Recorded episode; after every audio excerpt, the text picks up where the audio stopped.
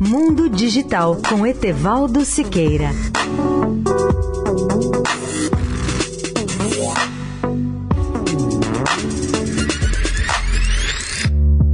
Olá, amigos da Eldorado. Hoje é o último dia desse CES 2019, que foi o maior da história desse evento aqui em Las Vegas. TVs 8K, carros autônomos, casas inteligentes, drones para todos os fins e uma característica dominante, a presença da inteligência artificial em praticamente todos os novos produtos. Vou destacar hoje o extraordinário avanço da TV 8K quando contemplo as imagens com essa tecnologia eu me impressiono cada dia mais com a beleza das imagens, agora formadas por 32 milhões de pixels e com cores mais vivas, mais realistas e com maior nitidez e incrível contraste.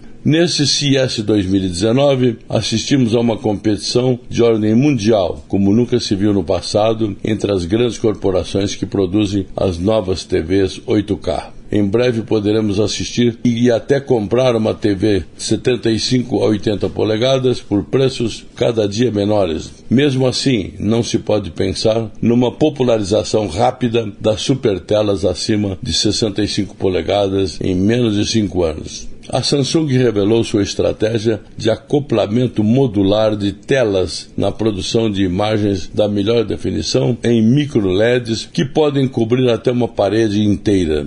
Nessa tecnologia de telas de TV, há duas linhas dominantes. De um lado, os monitores de OLED ou LED orgânico, com a clara liderança da LG, e de outro, as configurações de micro LEDs com tecnologia autoemissora de ponta, com destaque para a Samsung. Neste comentário, quero ainda fazer uma referência ao trabalho de uma fabricante de alimentos, a Impossible Foods, que lançou recentemente um hambúrguer sem glúten, sem colesterol, gordura ou calorias reduzidas à base de vegetais, tão perfeito e tão realista que parece aparentemente sangrar.